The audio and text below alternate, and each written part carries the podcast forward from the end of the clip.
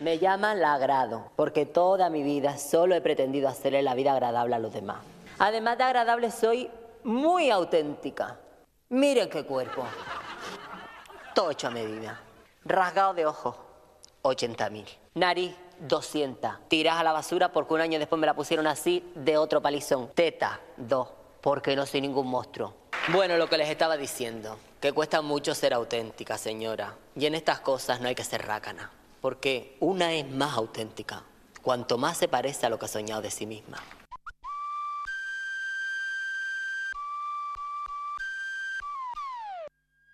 Cultura.eus con Galder Pérez.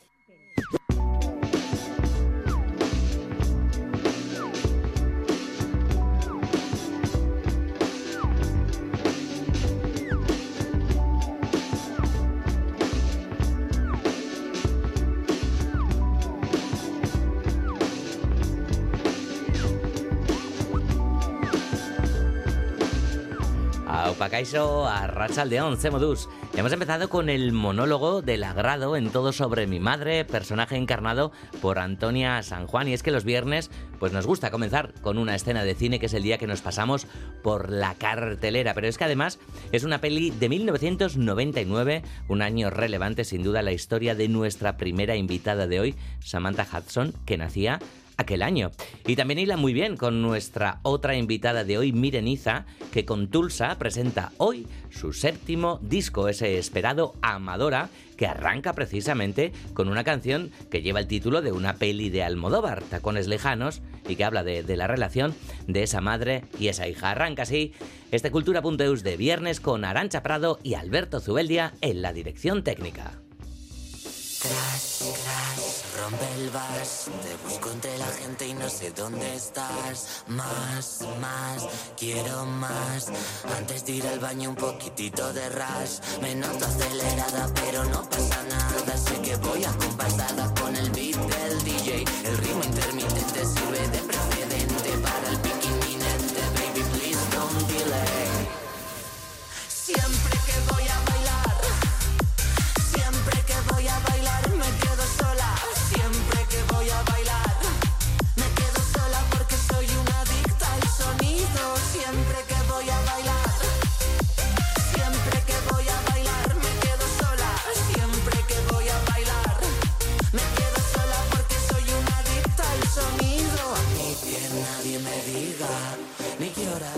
Pues el viernes es un día estupendo para recibir la visita de alguien que lleva la diversión salvaje por las venas, icono musical y político irreverente, punta de lanza de la música queer. Samantha Hudson ha reformulado su viaje musical con Aboe Black Label, es la extensión de su EP de cuatro temazos y está ya llegando pues al que es su espacio natural también, los directos. Samantha Hudson estará la semana que viene por aquí en el Central de Iruña y dos semanas después en la Jimmy Jazz de Gasteiz, el 9 de diciembre. Y en Bilbao ya se le espera en 2024 por febrero. Samantha Hudson, ¿qué tal? La racha al león.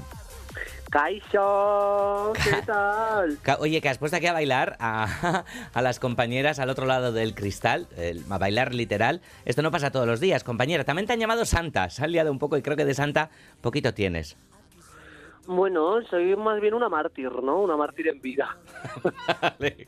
Pero estoy esperando ya que, a que me beatifiquen y me canonicen de una. Vale, ¿tú, tú crees que llegará ese momento? Hombre, después de la excomunicación ya me dirás que viene. Va. Excomunión, perdón. Que estoy en, estoy en Cataluña ahora mismo. Sí, me hago un lío claro. de lenguajes. Que vas a tocar en las rasmatas, además, en, en la sala grande y demás.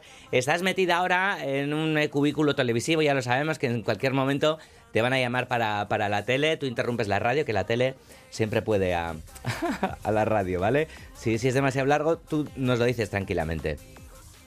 Hombre, no, no, no. Yo tengo espacio para todo el mundo. En mi agenda hay un hueco para todos los medios y yo estoy encantada de atenderos. Vale. con, con esta presentación tan chula que habéis hecho. Bueno, sonido, sonido vi- visualizer, menudo conceptazo este. Hombre, ¿has visto? Sí, en realidad, concretamente de Adicta al Sonido, más que un visualizer es un videoclip entero, pero me hacía ilusión ponerle ese título, ¿no? En teoría es como unas visuales que no es un videoclip, pero que tampoco es un GIF, no sé, conceptos nuevos de la época contemporánea. Mm, esas coreografías, ¿no? Eh, extraterrestres, salvajes, esas visuales creadas con, con la IA a la que tanto teme, ¿no? Creadoras y demás. Tú parece ser que no. Y luego, aquello que dices también de siempre que voy a bailar, me quedo sola. Sí, es algo que mm, me pasa bastante. Lo que más me gusta ir de fiesta con mis amigas es no estar con mis amigas, la verdad. Yo salgo, me desperdigo y luego ya pues si nos toca un mañaneo divino, pues ahí ya les cuento mi hazaña, ellas me cuentan las suyas y ponemos un poco en común la narrativa que nos haya ofrecido la noche. Pero en realidad es una metáfora del amor, ¿no? Y de siempre que parece que voy a alcanzar ese canon, esa meta que es el amor romántico, al final me termino quedando sola por A o por B, pero bueno, como bien digo las últimas estrofas de esa canción, si no hay nadie eh, que se quiera quedar a bailar conmigo es porque no es capaz de seguirme el ritmo. Si te doy la brasa, pero es que no sabes cómo te pasas con esa chaqueta motera y las gafas. Tengo problemas para ver tu cara, me cuesta mirarte y estar sosiegada. Eres tan hot, no me atrevo a tocarte. Ten la iniciativa, yo no sé aproximarme. Amore, te sabe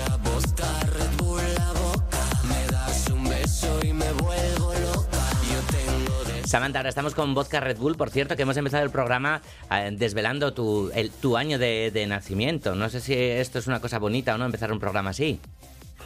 Sí, a mí no me importa, ¿no? Creo que de momento tengo esa edad en la que está bien decirlo socialmente. Luego ya en cuanto empieza a entrar en la adultez o incluso en la vejez, parece que tienes que renegar siempre de los años que tienes. En cualquier caso, yo estoy muy orgullosa porque me considero de lo último y de lo mejor del siglo, la verdad. Y además justo nací el 11S, que además de ser el aniversario de las Torres Gemelas, pues es la Diada de Cataluña y mi cumpleaños, por supuesto. Es decir, tres efemérides que dependiendo de a quién le preguntes, suponen la llegada del anticristo. Vale. Bueno, en la, en la esencia eh, de, de tu música, la electrónica sigue ahí eh, súper marcada. Esto siempre lo has tenido súper súper integrado, ¿no? En, en tu proyecto. Mm, antes venía de una onda quizás más electroclass, ¿no? Sobre todo influenciada pues por grupos que disputaron en la década de los 2000 en España, como Putilatex, Elecan, Chico y Chica, Pestaña y las Pony Girls. Eh, y tenía ese punto también teatro del esperpéntico, sobre todo a nivel de puesta en escena. Con este nuevo proyecto me siento sobre todo un artista musical y también creo que con lo que respecta al directo se percibe más como un concierto, que tampoco del todo, porque has hablado ahí de esas coreografías de danza contemporánea marciana, los visuales que efectivamente están hechos con inteligencia artificial, también con unos gráficos dignos de un dadaísmo digital sin precedentes, y un diseño de luces soberbio, pero sobre todo lo que destacaría es el desparrame de energía tremendo por parte de esta predicadora llamada Samantha Hudson, también conocida como yo misma, y sobre todo la energía recíproca del público. Yo lo defino en algunas notas de prensa como una liturgia electrónica y es verdad porque llega un punto en el que estamos toda la sala metida en un trance, en una catarsis grupal con esos bombos y esos bajos que te revientan el tímpano y se siente un poco como, como ir a misa, como ir a misa pasada de vuelta. Sí. Y esta, esta predicadora, ¿cómo se informa, Samantha? Eh, porque claro, eh, también estás, ¿no? A, la última de, de actualidad y demás, ¿no? Y en tus sermones, ¿no? Hablas mucho también de, de lo que ocurre cada día y demás. ¿Cómo le gusta a, a Samantha informarse? ¿Cuál es, ¿Cuál es su medio? Pues yo voy leyendo un poco los noticiarios generales que me aparecen en las redes sociales, luego también como ando metida en un taxi o en un tren con mi representante Gema del Valle, que es la persona que más prensa lee de este país, pues me va contando la actualidad. Antes veía más las noticias, ¿no?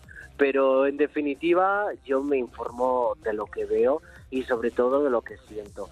Creo que mm, además de predicadora soy una filósofa del corazón, entonces no sé si tengo más razón o menos razón, pero desde luego lo que digo lo digo desde el alma y con el coño. Mm, filósofa del, corazón. Es- eso es de guardarlo. Eh, hablabas tú misma de, de redes sociales y demás, ¿no? Por ahí también te mueves, ¿no? Además de- del directo con la música, todo, todos los shows. Tienes una habilidad, ¿no? Especial, crucial, ¿no? Con, con las redes, ¿no? Es uno de tus eh, ingredientes para, para el éxito, ¿no? Esa presencia en ese mundo paralelo o no es tan paralelo ese mundo digital. No creo que sea paralelo, creo que es más que eh, está superpuesto al mu- ese mundo real que detesto esta dicotomía, ¿no? Que separa las redes sociales de la realidad como si fueran dos cosas independientes que pueden existir la una al margen de la otra. Y con lo que respecta a mi talento en las redes sociales, pues supongo que las cifras significarán que lo tengo. A mí me gusta pensar que mm, yo soy excelente en todos los medios en los que decida desenvolverme, ¿no? En la puesta en escena, en el escenario, en las redes sociales y pues por supuesto en la radio, la televisión y en los medios más generalistas. En esencia creo que lo único que hago, como bien has introducido con ese monólogo fantástico del agrado en todo sobre mi madre, es ser auténtica y creo que esa es mi clave, que allá por donde pase, pues lo único que tengo que ofrecer son altas dosis de yo misma. Mm, eh, pero siempre en transformación, ¿no, Samantha? Bueno, es que mm, el ser humano es metamorfosis y esa es la única verdad. A mí mm, había una frase de Oscar Wilde muy chula que decía, no me acuerdo lo que decía exactamente, pero era algo así como que qué triste que te pienses que por haberme conocido hace años ya te sientas como que esa es mi última versión, ¿no? Y que él se presentaba cada día por primera vez porque cada día era una persona distinta. Yo me siento un poco así, no Oscar Wilde, pero me siento un poco de que cada día me presento como otra chica distinta y paradójicamente la misma.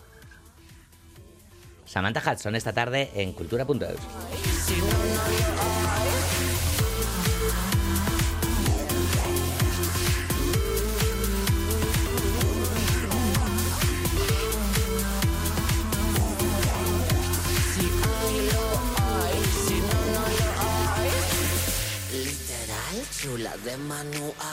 una chica especial, lo mío es natural.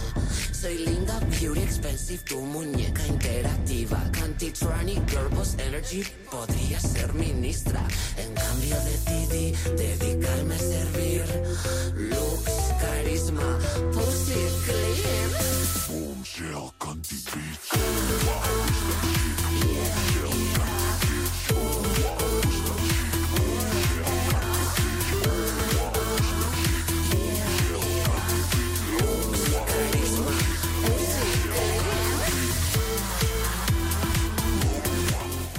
Aquí te vas, ¿no? Un poquito, ¿no? Eh, a otro rollito, más al dance y demás, ¿no, Samantha?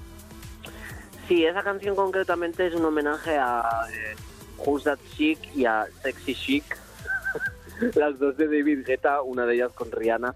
Y nada, es una canción así muy kiss, muy mm, David Guetta con pronombres, muy Dance 2010, un poco también Magaluf, que es donde yo me crié. Mm. No sé, yo creo que esta es la canción como más eh, disfrutona, por así decirlo. También la menos seria, ¿no? La, menos, la más guasona, me atrevería a decir. Mm. Pero sí, sí, aquí hay de todo, hija. Dices estilo no, estilo no binario, soy muy chic en, en esta canción, precisamente como predicadora, ¿no? Como filósofa de corazón te tenemos que preguntar, ¿no? A ver qué, qué, balance haces, ¿no? De, de todo lo que pasa cada día, ¿no? De esas cosas que antes requerían, eh, que parecían transgresoras y demás, se han ido integrando aparentemente en una normalidad discursiva o, o cómo vives también la, la regresión intolerante, ¿no? Que, que se ve cada día. No creo que se haya ido integrando ninguna de las cosas que parecían transgresoras, la verdad. O sea, creo que la gente se sigue escandalizando con la desnudez, creo que se siguen escandalizando con que una mujer no se depile el sobaco, creo que se siguen escandalizando con que haya un maricón con pluma en prime time. O sea, creo que el mundo presume de ser muy moderno, pero nada más lejos de la realidad. Y mm, que parece que hay más representación pues ya me dirás tú qué representación. O sea, al final la norma sigue siendo la misma, ¿no? Señores blancos, cis, heterosexuales, colmando los medios y da la sensación de que en cuanto ponen a dos mariquitas en el mismo programa ya es ideología del género o una dictadura progresista, pero nadie se pregunta por qué hay tanta gente heterosexual en, en los medios. De nuevo, pues esa disputa ¿no? entre la otredad y la norma y por qué está bien que de uno haya tanto y del otro pues con lo poquito que tenemos ya se considera suficiente. Me lo decían mucho antes cuando empecé a despuntar y aún a día hoy también me lo siguen diciendo, que si me creo moderna o rompedora o transgresora, que lo que yo hago ya lo hacían en los años 80 y que vamos, que ya Fabio Magnamara, ¿sabes? Como no sé, yo pienso, pues a lo mejor a ti te hace falta un referente de hace 40 años, pero yo creo que es positivo, ¿no? Que siga habiendo eh, gente con los mismos discursos, que siga defendiendo las mismas cosas y sobre todo pues que mm, porque nos tenemos que conformar con una única persona que mm, triunfó en la década de los años 80 yo sigo viendo al mismo estereotipo al mismo arquetipo de hombre rancio, retrógrado y pedorro en todos los medios de comunicación y nadie pone el grito en el cielo por ello. Y con lo que decías de los tiempos que corren, pues sí, es contradictorio, ¿no? Ver cómo por un lado ves unas nuevas generaciones y unas generaciones anteriores también que se esmeran por estar enteradas de todas estas cuestiones sociales, ¿no? Y que haya una evolución de su pensamiento hacia algo pues más transigente, más tolerante y más respetuoso para con todas las realidades que existen, mientras que pues el panorama político actual está en una efervescencia absoluta y bueno, no sé, tampoco me parece algo incoherente. Yo creo que en cuanto empieza a haber una respuesta, pues eh, también hay una hay, hay otra réplica, ¿no? Por el lado contrario, en cuanto ven que esos ideales de una España desfasada que ya no nos representa empiezan a tambalearse, pues salen a la calle a gritar y a esforzarse porque el orden establecido siga manteniéndose como lo lleva haciendo todos estos años. Es la misma historia de siempre. Mm.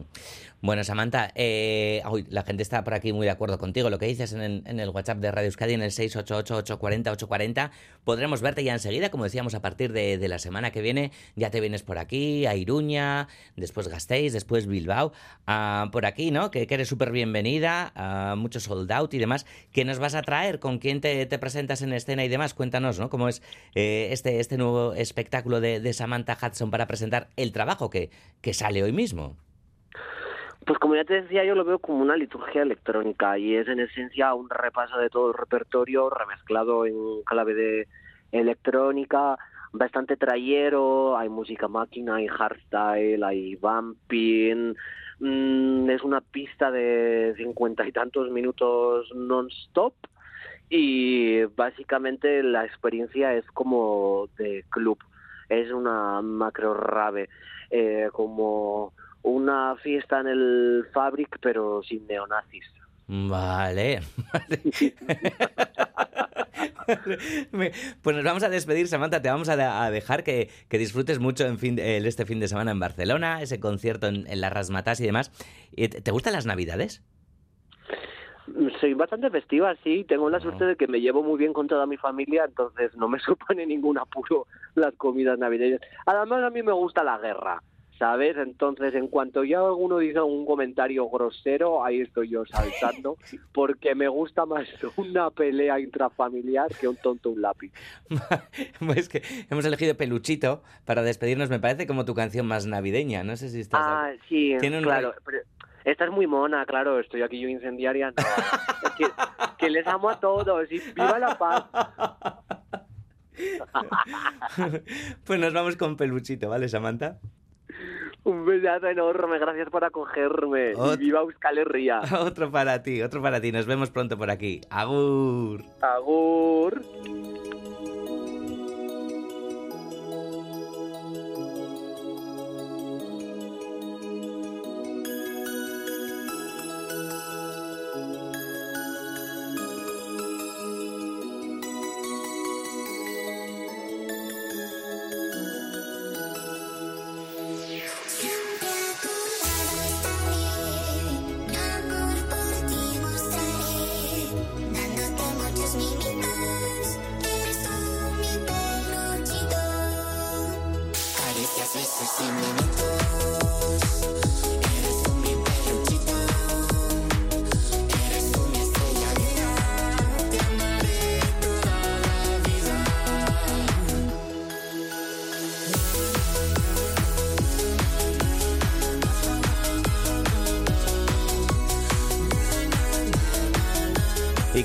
Caixo, Arracha León. Hola, Arracha.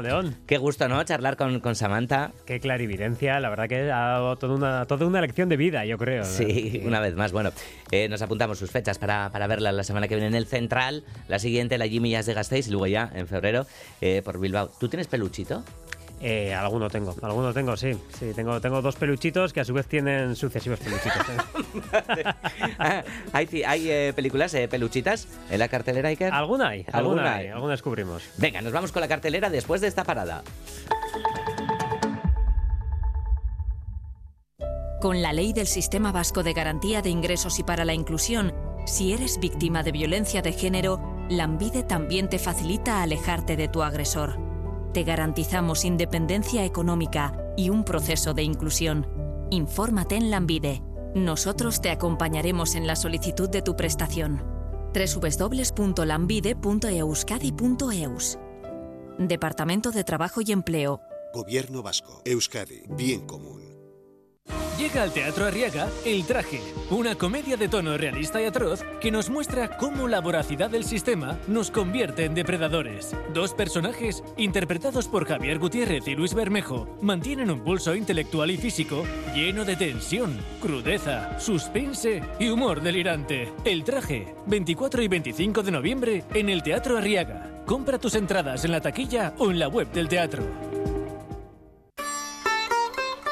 Querido Paul, ayer vi al hombre misterioso del retrato. Me gustaría amar en la luna sin gravedad. Espero saber pronto de ti.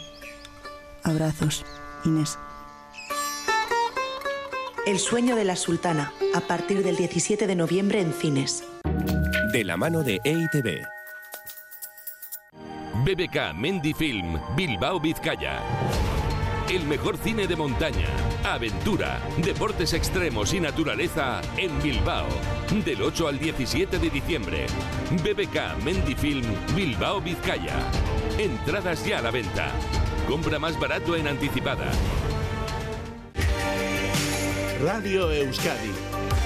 Compartimos lo que somos.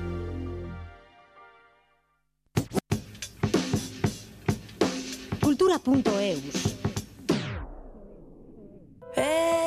dakit nola baretu Barrenak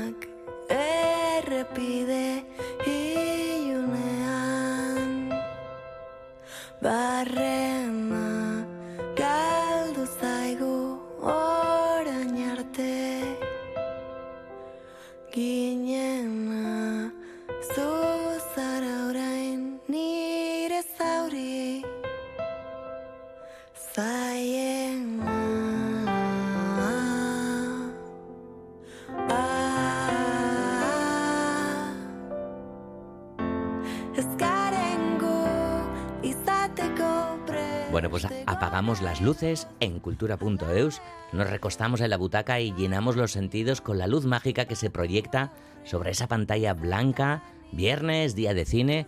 Así que vamos a ver si reunimos todo y anticipamos que hay mucho, hay mucho y tiene un rey claro además esta semana, bueno, un emperador, mejor dicho.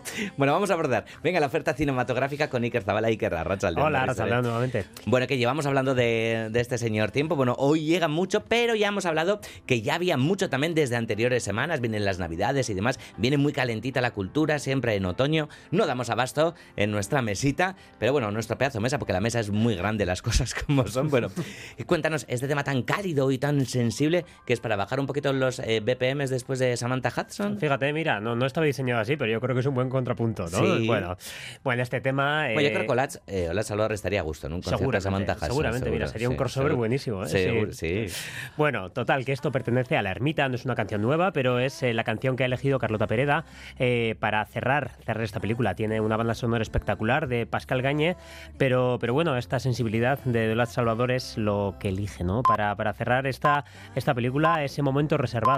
De los créditos para, para cerrar las películas. Vale, película con, con sello vasco, La Ermita, eh, su directora es extremeña. Bueno, venga, Iker, ¿qué te ha parecido La Ermita? A ver, pues tiene, tiene, tiene, tiene cositas, tiene cosas buenas, algún problemilla, algún problemilla también tiene.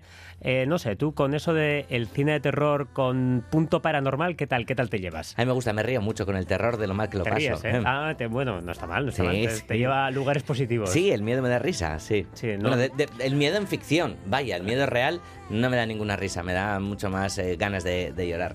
Bueno, la ermita no es tampoco terror extremo, eh, sin embargo tampoco te recomiendo que vayas a una última sesión estando tú solo en el cine. ¿Qué es lo que te pasó a me pasó a mí. que- Pero bueno, eh, digamos que, tiene, tiene cosas buenas. eh, digamos que su mayor problema es que va claramente de, de- más a menos. O de, em, porque el prólogo de la película es muy potente, con un giro escénico ciertamente ingenioso que nos lleva ya directamente a la presentación de un personaje, un personaje delicioso que, que encarna a Maya Saitegui, la pequeña Emma. Tiene, tiene un problema, un problema bastante importante y lo quiere resolver de forma paranormal. Está muy bien integrado todo esto. Eh, se articula todo esto mediante la mirada de, de esta niña, de, de Maya Saitegui. Eh, es una película eh, infantil que esto ya sabemos que tiene muchos riesgos, ¿no? Hay mucha gente que, que no entra en las películas ya solamente porque están protagonizadas por niños, ¿no? ¿Esto te ha pasado alguna vez a ti? No, a mí no me importa, pero sí, sí, sí que he oído el comentario, sí, claro. Bueno, en este caso, la, la pequeña Maya Saitegui eh, es un personaje encantador, es el corazón de, de la película, tiene una presencia escénica muy, muy emocional.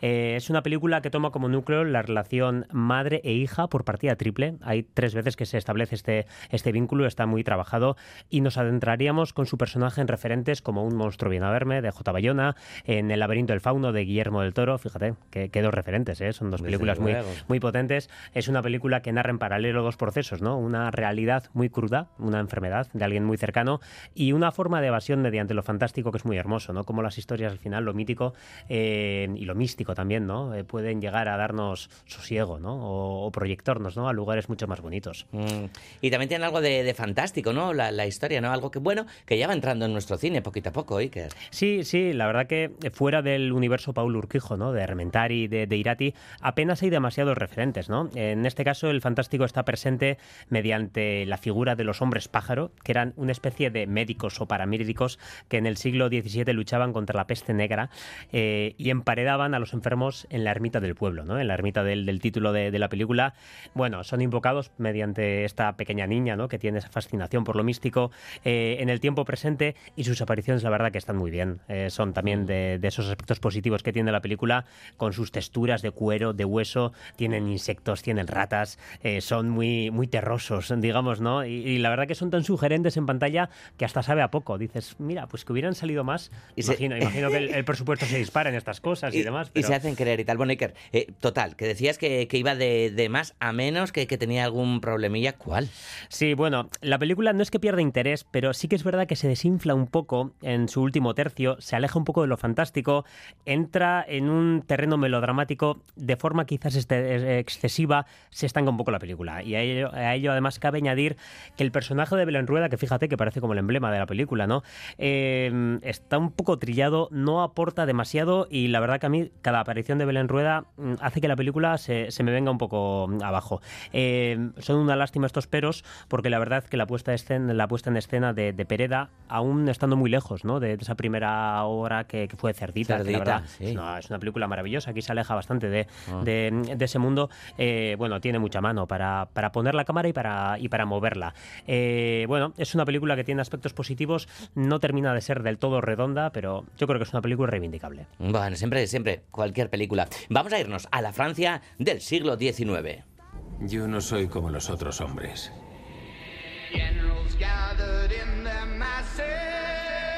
Bueno, pues en Francia en general no ha gustado mucho eh, la película. Eh, Ridley Scott con Napoleón entra con fuerza para arrasar en taquilla, apunta como no, a grandes premios, estatuillas y demás. Una de las películas de la temporada y dicen por ahí, dicen por lo menos en Francia que para, para gente amante de la historia no, para cinéfilos quizás sí.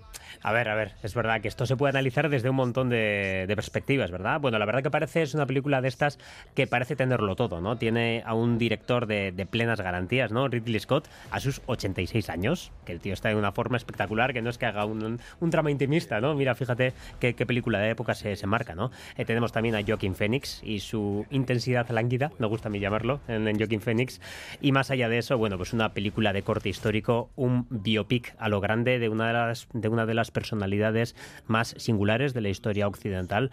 Napoleón Bonaparte no lo vamos a descubrir, la verdad que llevamos toda la semana, ¿no? Un poco Sí. en torno a esto, militar, político, emperador, eh, crea una de las personalidades históricas más importantes del siglo XIX. Mm, bueno, dos horas y media de, de película, que no es que sea corta, pero no es tan mastodóntica como cabría esperar, ¿no, Iker? No, no, no, cabe explicar que, que no es la película completa la que llega a nuestras pantallas. ¿Perdona? A ver, es que esta es una producción de Apple TV destinada para los servicios streaming. Vale. De hecho, ya es un logro que haya llegado a la pantalla grande. Eh, total, que veremos una versión reducida porque la que llegará a la plataforma se estima que dure en torno a las cuatro horas. Ni siquiera conocemos el- el- la duración total, el metraje total. Buah. Buah, qué va. Bueno, no sé, eh, harán una serie, supongo. En fin, vámonos a un mundo más colorido, por favor. Imagina un lugar en el que los deseos se cumplen. Donde lo que tu corazón desea se convierte en... Mal anda Disney, porque antes Disney era la primera, inauguraba la Navidad, pero ahora en las ciudades ponen antes las lucecitas y Fíjate, arbolitos, es, verdad, yo creo que no está sincronizado esto. ¿eh? Yo creo el turrón y las películas Disney. Con No, esto ya. hubo turrón en el supermercado, no sé Turrón ya, no sé. cuándo. Estamos ya sin dientes de comer sí. turrón. bueno, total, que es la película de final de año de la mayor de animación por excelencia, eh, esa casa Disney, y viene ahora con Wish, eh, que está dirigida por Chris Buck, que en su día ya, ya hizo el segundo Frozen. Bueno, podríamos englobar esta, esa categoría, ¿no? De Disney sin Pixar, que es eh, algo así como un mundo paralelo entre, entre las producciones eh, Disney de, de hoy por hoy. Eh, le ha salido últimamente bien, con Frozen, ya lo decíamos, con Raya, con Encanto, con Bayana también, o con Zootrópolis, películas de desigual éxito que más o menos han mantenido el nivel. Ahora con Wish parece eh, hacer un homenaje al mundo mágico mediante la historia de una chica que, un- que encuentra una estrella que concede deseos. Va- Vamos a subir un poquito el sonido del...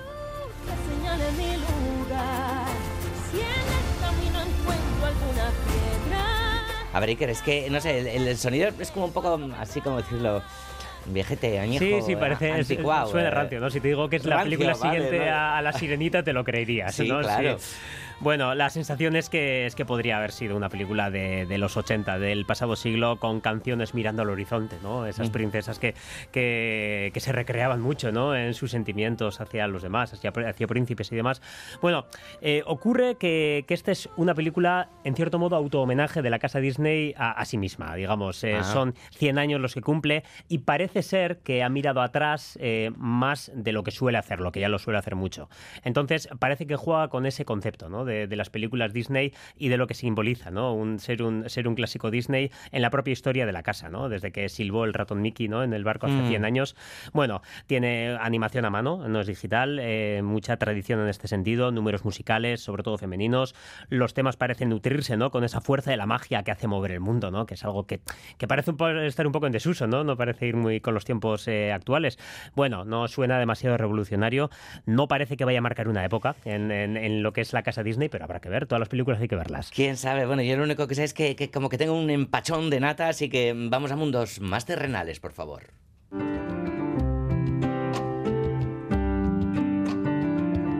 Sé que tienes tu razón, yo no pierdo la mía. No hay secreto que me impida que hoy te vuelva a ver. Y la última peli que vamos a comentar hoy es El amor de Andrea, de Manuel Martín Cuenca, y esto lo has elegido, Iker, por la canción No nos mientan. No, es que no nos mientas aquí. La verdad que solemos estar bastante en sintonía tú y yo, sí. pero con Vetusta Morla, que A son los que no- autores de esta canción. No hace falta No. contarlo todo. Pero digamos que yo soy bastante más fanboy de Vetusta A ver, las cosas que pasan en la redacción se quedan en la redacción. Bueno, eh, yo creo Además que... tenemos ahora un artista musical, no sé, a ver si... Muy bien, muy bien, a ver qué opina. Bueno, yo creo que este un temazo que, que- que ha marcado Vetusta Morla, que ha hecho también la banda sonora de, de esta película, de El amor de Andrea, que se aleja de universos más oscuros, característicos en un autor eh, ciertamente interesante, ¿no? Como es eh, Manuel Martín Cuenca, es el creador de Caníbal, del autor o de la hija. En este caso vamos a un entorno soleado y luminoso, es eh, el Cádiz, ¿no? El- un Cádiz invernal, que sin embargo esconde, bueno, mucho dolor, ¿no? El que siente la joven Andrea, que intenta volver a tomar contacto con su padre, ausente en su vida desde que se divorciara de su madre, cuando ella era pequeña. Es eh, un coming of age, eh, unas película, una película de crecimiento eh, ubicada en ese umbral entre la niñez y la madurez, con una protagonista encarnada por la debutante Lupe Mateo, que intenta descubrir cómo funciona el mundo y claro, pues por el camino hay mucho sufrimiento, mucho dolor. Tiene buena Sí. pinta la peli, Sí, la ¿eh? verdad que sí, la verdad que sí. Miren, Iza, Kaixo, Arracha León. Arracha el león. Ah, ¿qué? Ay, qué ¿Cómo placer tenerte por aquí. Miren, oye, Igualmente. ca- tú eres cinéfila también, ¿no? Bueno, me gusta. El cine, el templo del cine es de, de mis templos favoritos, sí. Mm, Bueno, hay, hay mucho cine en, en Amadora, el nuevo trabajo de, de Tulsa y demás. Claro, miren, evidentemente no has escuchado el programa desde el inicio, pero empezábamos con una peli de, de Almodóvar, con, con ese monólogo mítico de, del agrado en Todo sobre mi madre, y de repente tu disco eh, empieza con, con tacones lejanos. Sí, sí, sí. Sí, eh, bueno, es un disco que hay más teatro que cine, tengo que decir justo, ¿no? Que se ha escrito una obra de teatro también a la vez. Sí. Eh, esta canción, mira, hay muchos proyectos en la vida que se inician y se quedan como en una especie de intento y languidecen hasta que desaparecen, pero siempre queda algo. Y Tacones Lejanos es una canción que, que viene de... Yo, intentamos escribir una serie, una María Pérez, que es una cineasta muy amiga mía y yo, y, y era pues eso, queríamos contar la relación de una madre y una hija. Y entonces pensábamos mucho en esta relación de Victoria Abril, Marisa Paredes y también en Sonata de Otoño. eh, la relación que tienen Ingrid Bergman y, y Lee Bullman, ¿no? Tan, tan brutal, o postales desde el filo, no sé, como que en el cine hay un montón de referencias que todo el mundo, que todo el rato tra- traíamos a colación para, para escribir nuestra propia historia y, se, y, y- nació esta canción después porque ya ese trabajo como que estaba estaba hecho, ¿no? Y cómo no le voy a llamar Tacones Lejanos, no sé, aparte que me parece un título hermoso, un poco homenaje personal, ¿no? Al cine de Almodóvar. hola, qué guay. Eh, Os pusiste a escribir una serie. ¿Algún día veremos una serie tuya entonces, miren? Y que va, no creo. ¿Qui- ¿Quién sabe? Bueno, pues enseguida vamos a conocer a Madora, ese disco que se ha publicado hoy mismo, eh, por lo menos en, en lo digital y demás. Em, enseguida vamos a escuchar también esa canción, Tacones Lejanos. Tenemos un poquito de publi, miren, así que la ponemos y ya nos quedamos relajadas hasta, hasta las 4 de la tarde. Iker Zabala, es que ricascotas, te Es este. Después de la publi, vamos con lo nuevo de Tulsa. La Orquesta de Cámara Franz Liszt de Budapest en Cursal Escena, dirigida por el chelista Istvan Bardai, interpretará los dos conciertos para violonchelo de Haydn y la Sinfonía número 4 italiana de Mendelssohn. La Orquesta de Cámara Franz Liszt de Budapest el 30 de noviembre en el Auditorio Cursal. Entradas en cursal.eus. De la mano de EITB.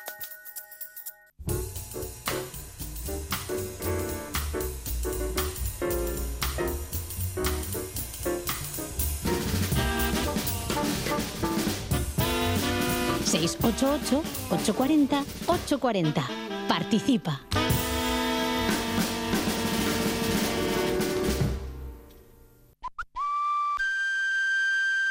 Cultura.eus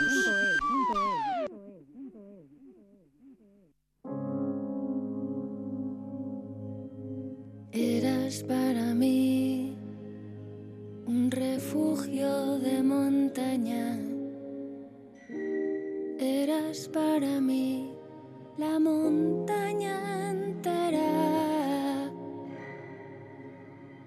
Eras para mí como un cielo estrellado de verano al que mirar sabiendo que nunca se va a alcanzar, solo podrás aspirar a vivir bajo su mirada omnipotente.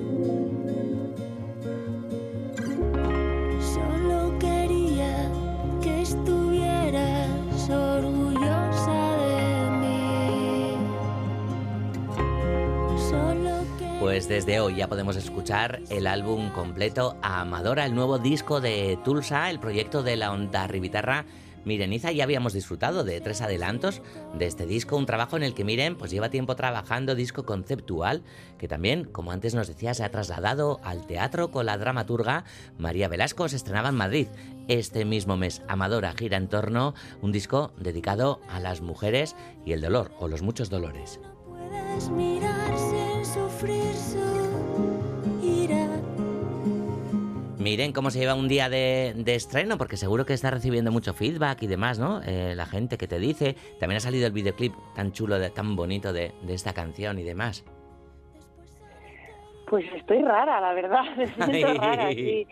Sí, muy blandita, ¿no? Eh, recibo mensajes eh, de gente muy muy cercana y, a través de las redes sociales de gente no tan cercana, pero también que están recibiendo el disco con mucha emoción. No sé, siento como que mm, siento como esa fragilidad un poco en el, en el ambiente, ¿no? Que me, que me toca mucho, porque yo creo que, que hay mucha gente que igual no lo sabían, pero como que tenían ganas de, de- de hablar de este tema o que tienen cerca casos que, los encuentran en el disco, no sé, estoy recibiendo mucho esta cosa de esto, se lo tengo que mandar a, a mi madre o quiero que lo vean mis amigas o tengo, tengo muchas veces ese mensaje y eso me, me emociona mucho.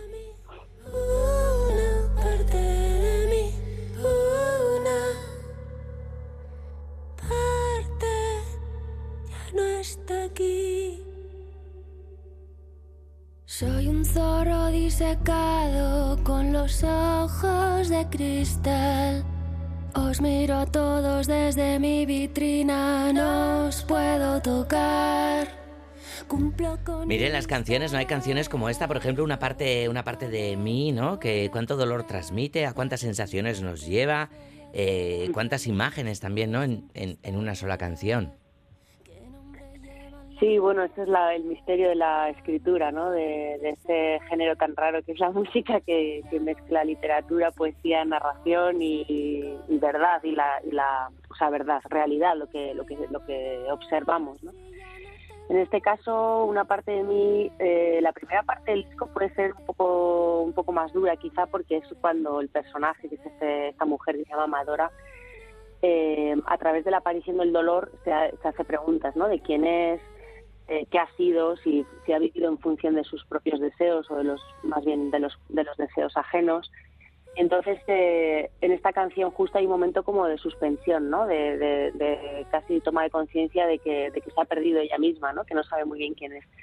Entonces, esa producción de Ángel Luján así tan, tan austera, tan, tan minimalista, creo que puede impresionar, ¿no? Porque la letra la letra emerge mucho, ¿no? O sea, hay veces que, que las capas sonoras sirven eh, para que se enmascare de alguna manera el texto y en este caso justo queríamos que eh, transmitir esa sensación un poco de, de disociación o de, de angustia, ¿no? Que creo que es lo que dice. Espero que luego el disco propio resuelva, que es la intención, ¿no? A medida que va avanzando, resuelva esa angustia en una especie de bálsamo y de posibilidad de cambio o que sea un- una, que haya una esperanza. Mm, Yo tengo la sensación de, de- que así lo hace. A ver si nos da tiempo, miren, a ir escuchando, ¿no? No todas las canciones, pero sí algunas para, para hacer ese viaje que, que hace también la, la audiencia con Amadora en este disco conceptual o en esta casi novela musicada. Sí, sí, es que es un tema, de si podía hacer también una novela, una tesis doctoral, porque es un tema complejísimo, ¿no? Que yo creo que, que podemos empezar a hablar mu- mucho más de ello. Yo creo que el feminismo nos ha permitido identificar cosas que antes a lo mejor no eran tan evidentes o se nos mostraban solo a medias. Y en este caso, bueno, pues yo me he hecho las preguntas acerca de justo el dolor físico que aparece en muchas mujeres y que, y que, y que curiosamente, o bueno, no tan curiosamente, son mujeres que comparten siempre un- una historia de, de estar como muy a cargo de los cuidados, ¿no? De esta, esta cosa que se, que se hereda de una manera un poco invisible, a veces asociada al rol femenino, de abnegación, de entrega, de estar siempre disponible, sin queja además, ¿no? Que yo creo que también uno de los grandes problemas es que la queja, como no se articula el malestar, acaba, acaba ocurriendo en el cuerpo, ¿no? en modo de dolor. Miren, parece que has tenido que ir, ¿no? Como a lo más racional, ¿no? Para entrar en un disco que es también súper emocional. Bueno, es que están todo el rato, esas dos capas están todo el rato en comunicación y la, mm, y la racional es, bueno, el, el- el campo en el que tú puedes sentir que tienes cierto control. El emocional o lo que late debajo o lo que está implícito siempre es de más difícil acceso, ¿no? Entonces, bueno, si te sujetas ahí en lo, en lo racional, tienes un buen motor consciente, a veces tienes, o sea, eh, eh, ha sido un disco también muy rápido de composición y de acabarlo porque yo creo que te- tenía mucho deseo consciente de contar esto en concreto, ¿no? Entonces esa capa racional como que ha estado muy segura y, y todo lo emocional, casi me estoy dando cuenta de muchas cosas a raíz de las entrevistas y de hacer la reflexión sobre el disco. Wow, claro, claro, a veces pasa, ¿no? Que una no, no, bueno, no, no se da cuenta, o bueno, cuando, cuando hay que verbalizarlo y demás, ¿no? Que, que lo puede ver. Miren, como psiquiatra dices, ¿no? Que la medicina no está sabiendo resolver eh, el dolor de, de- de las mujeres. Eh, ¿Las artes? ¿Cuánto de, de curativo crees que, que tienen? Bueno, yo no creo que la- el arte tenga que tener esa función curativa o ninguna otra en realidad. Siempre he defendido la inutilidad del arte, pero, pero creo que sí que genera al menos preguntas. O es lo que yo he intentado hacer aquí, ¿no? Con María Velasco también, generar una, un intento de conversación con, entre nosotras, eh, con nuestras madres, con amigas y con, con, bueno, con los hombres también, claro, porque muchos hombres nos están también devolviendo cosas muy bonitas, ¿no? Que, que se hacen también preguntas. Y, eso creo que es lo, lo, que, lo, que, lo máximo que se le puede exigir a, a cualquier expresión artística.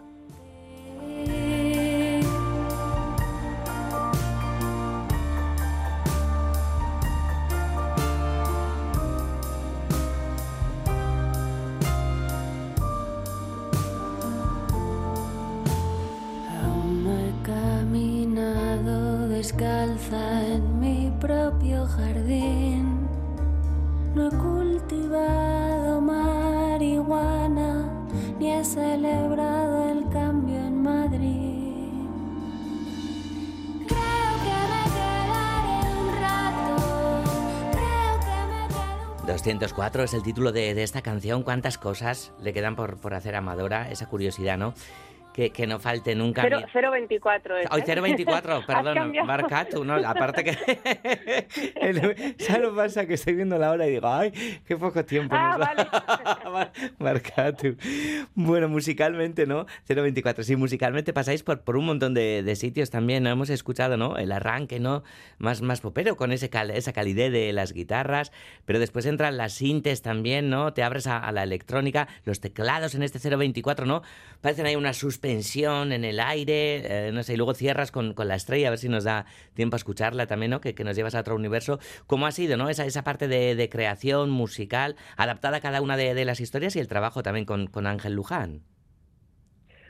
Bueno, pues ha sido muy feliz para empezar. Yo distingo los discos claramente los, los que sufro más o menos y creo que ha sido un disco, como te decía antes, muy guiado por una idea, un deseo muy imperioso de, de contar el- este tema y este personaje y muy poco neurótico en ese sentido, porque iba como muy guiada eh, y con la ayuda constante interlocución con Ángel, ¿no?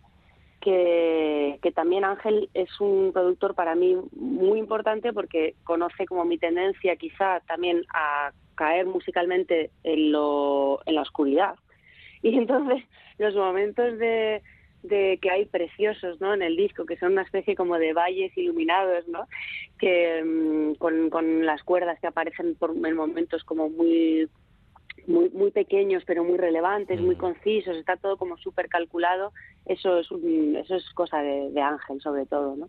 Eh, hemos estado los dos desde muy eh, al principio, desde No quiero hacer historia, la primera canción, y no sé, se ha ido construyendo así pues con un estado de ánimo muy bueno, que yo creo que ha sido importante para tocar un tema tan tan crudo y tan tan doloroso por momentos y, bueno, yo creo que me gusta pensar que eso está en el disco, ¿no? Que se nota que atraviesa una especie de fuerza también, una, una fuerza bella que, que sostiene este, este malestar. Mm. Eh, para ese malestar también eh, en algunas canciones, ¿no? Las intros son súper importantes. Antes hemos escuchado Santa Mártir en, el informativo ya, ¿no? Con, ese arranque de, Santa Águeda y demás. Eh, este, este tipo de, intros son añadidos o, o desde el principio ya está en tu concepción de vamos a hacer, a levantar así la canción? Pues la de Santa Águeda sí, la tenía muy clara desde el principio y busqué mucho, me costó más buscar la, la base después, que es así una base muy crowd rock, eh, pero la- el inicio lo tenía muy claro y tenía muy claro que iba a ser eso, esa, mi propia mi propia versión de Santa Águeda, ¿no? Y Mm. contar un poco también a el martirio de Santa Águeda, que creo que, que tiene mucha relación con el imaginario heredado nuestro, que viene mucho de las santas y tal. Y el de la estrella, la intro de la estrella sí que fue, sí que fue después. Como que me reencontré con esa canción un día fortuitamente, la de Morente, y, y como yo ya tenía mi propia estrella, pensé, bueno, o sea, si me voy a atrever a mezclarlo, ¿no? Con si me dan la bendición Soledad Morente, si me, si se la mando y le gusta, eh, voy voy a por esto, ¿no? En esa, yo para mí es una viñeta muy cinematográfica, aunque no tenga nada de visual, el, el audio a veces, ¿no? Como evocar esa persona que está lavando los platos en casa, en esa soledad y canturrea al, al, a al universo, a las estrellas. Eh, eso, no sé, como que mm, fue, fue, una, fue un atrevimiento por mi parte y a Soledad le gustó mucho, así que Qué guay. Qué ilusión, ¿no? Esa, esa respuesta positiva, ¿no? Por su parte y demás, ¿no? Sí. Miren, qué puntazo. Estamos aquí escuchando ya Laguna de fondo, con Melocotón ya también, ¿no? El disco se abre un poquito más, poco a poco, a, a toda, a toda esa esperanza, ¿no? A la que antes hacías alusión y demás. Antes de que, de que se nos acabe el tiempo, ¿cómo, cómo ha sido eso de, de unirte con María Velasco, dramaturga y creadora, para, para levantar Amadora también en forma de, de teatro con, con otras tres actrices y demás? ¿Qué tal ha sido la experiencia? Y miren, podremos verlo por aquí, estaría guay, ¿no? En Ichasecha de, de Por ejemplo. Ojalá, espero. A ver, ha sido un proceso súper eh, emocionante, muy, muy, eh, ¿cómo te diría? Muy absorbente, porque hemos trabajado muchísimo desde, desde el comienzo de los ensayos y antes con el texto, ¿no? De María, que, que ella, bueno, pues yo he confiado mucho en el oficio de María y es la que ella tiene todo el mérito de levantar y de imaginar las escenas, ¿no? Porque yo a nivel de imaginar escénicamente lo que lo que iba a ser me, declaro nula. O sea, me declaro incapaz. me parece dificilísimo, ¿no? No imaginaba, yo tenía el texto, a nivel literario sí que podía decir, bueno, pues esto me convence, esto igual no, tal, pero, pero luego lo que es imaginar cómo dicen las actrices, qué, qué cosa dice una actriz, qué cosa dice otra, todo eso es María Velasco y me parece ha sido un viaje alucinante. El estreno fue escalofriante para bien porque bueno encima pues las canciones sonaban en un sitio pues con mucha calidad una escenografía también preciosa muy cuidada o sea, un equipo al final de gente muy grande y, y- todos con mucho mucho oficio y mucho talento. Entonces bueno yo por momentos he estado muy de observadora habiendo delegado mucho desde luego en María Velasco y, también dejándome llevar no y dejándome dirigir por ella eso me ha gustado también mucho porque ahí he descansado Anormal. Bueno, vamos a ir con, con La Estrella, que es la canción que cierra el disco Amadora de Tulsa.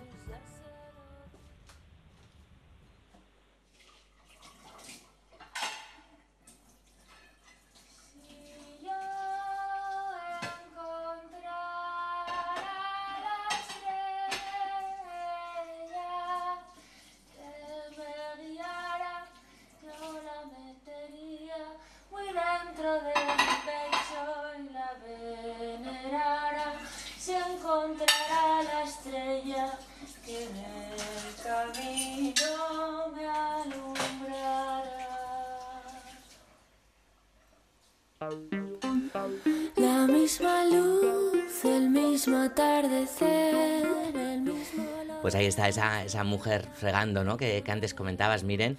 Nos vamos a ir con este pedazo viaje, que es La Estrella, porque es un viaje que, que nos lleva a lugares muy altos, ¿no? Bueno, lleva a cada uno, me imagino, a un sitio muy personal y diferente. Yo sí lo que animo es a la gente a escuchar todo el disco para que se, se haga ese viaje real, ¿no? Miren, ¿cuándo te vamos a ver en directo? Pues mira, voy a estar en Bilbo el 3 de enero en el Cotton Club, eh, que es un concierto en principio acústico y, y luego me gustaría mucho ir con, con- con todo el equipo, con toda Amadora, todo el, o sea, por un lado el musical y por el otro el teatro, ¿no? Las dos cosas me gustaría. Seguramente, ¿eh? porque se va a mover, se va a mover. Qué guay. Bueno, pues pronto te veremos por aquí. Nos apuntamos esa el 3 de enero en el Cotton de Bilbao. Miren, mía mía Esker y que vaya súper bonito el viaje de, de Amadora. Vale, es que ricasco, ¿dónde están? Agur, geroarte, asteburu guztioi. La misma luz, el mismo atardecer, el mismo olor a sangre de la última vez. Un nido vacío, no se oye